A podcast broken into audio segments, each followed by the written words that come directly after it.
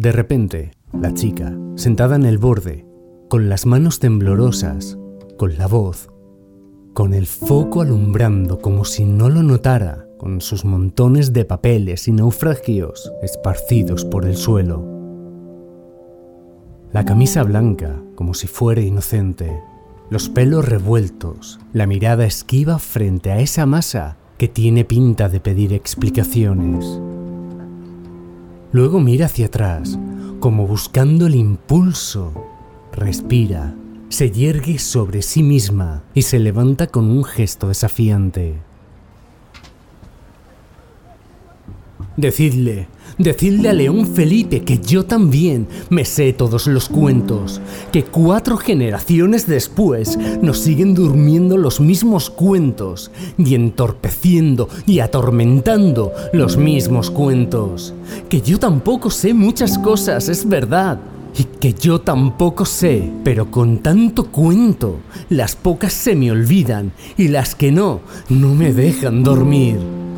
La poesía es un arma cargada de miseria que aniquila al enemigo y al que pulsa el percutor, que erosiona despacito.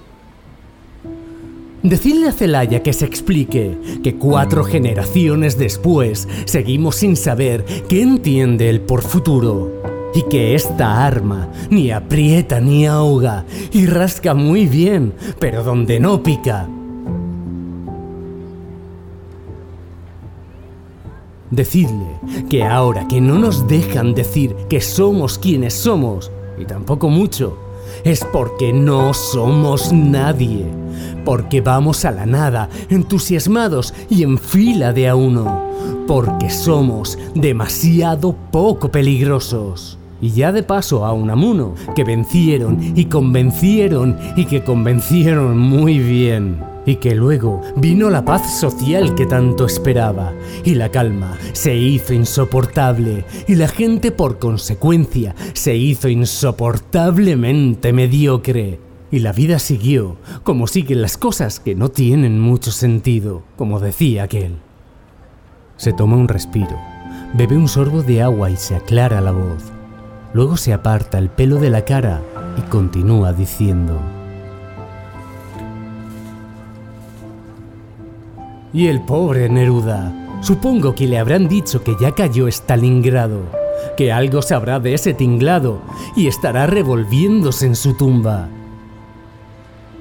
Lo cierto es que pudimos escribir versos más tristes que los suyos, en noches de lasciva y pandemonium, en las noches que no le deseo a nadie, porque después de al alba todas vinieron cargadas de buitres callados y oscuros presagios. El pobre Neruda, el ingenio Neruda, claro que vinieron noches más tristes de verso y de hiel. A ver qué se creía ya era hora de que se enterara. Pero no le contéis lo de Stalin. No le pongáis la tele. Eso no. Eso sería demasiado cruel. Mejor continuar el show como en esa peli. Goodbye, Lenin. Le partiríamos el corazón si descubriera cómo está el mundo de los vivos, de cómo la jodimos y fallamos en todo lo que se podía fallar.